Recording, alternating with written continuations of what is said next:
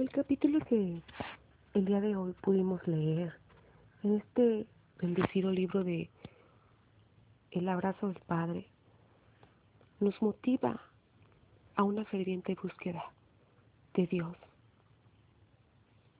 A mí me, me gustó mucho este capítulo, pues a través de la vida de Moisés pudimos notar que él fue un hombre obediente, que a pesar de sus limitaciones, a pesar de sus propios prejuicios,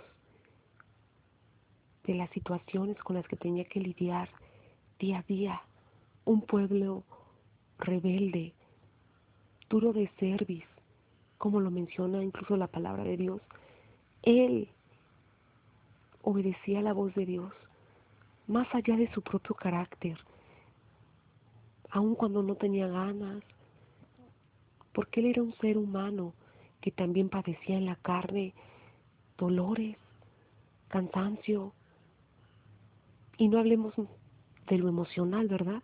Que yo creo que tiene mucho que contribuir para nosotras.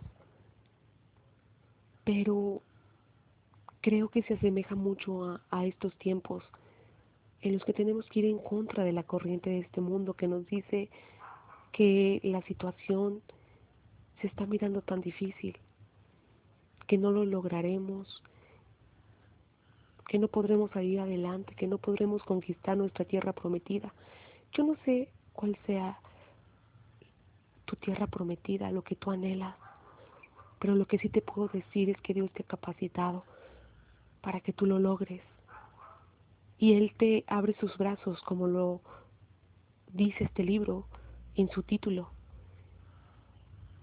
Dios te abre sus brazos y te dice, hija mía, ven, ven y toma fuerzas en mis brazos. Y esto se asemeja a la presencia de Dios. Buscar constantemente la presencia de Dios.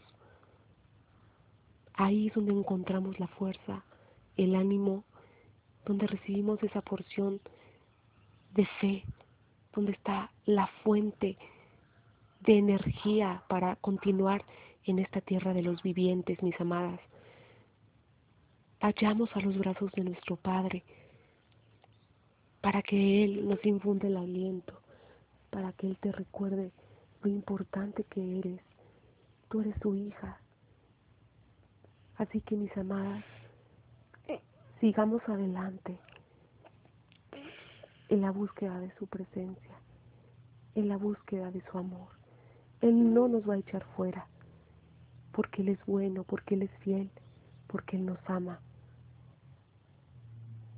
Abraza a tu Padre y dile, papito querido, estoy aquí para abrazarte, abrazarme a tu promesa, para escuchar tu corazón y saber los deseos de tu corazón, porque son deseos de bien y no de mal, que me van a llevar a una vida de triunfo Necesito abrazarte, amado Padre, para tener esperanza, porque la esperanza en ti no avergüenza.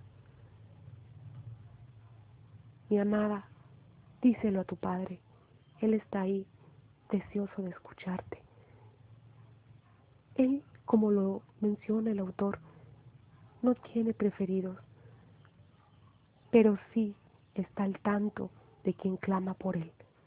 Clama a mí y yo te responderé, y te enseñaré cosas grandes y ocultas que tú no conoces, dice Jeremías 33.3. Así que vuélvete una íntima de Dios, una apegada a Dios, y abraza a tu Padre, que te está esperando con lazos de amor. Muy bendecido día, Dios contigo.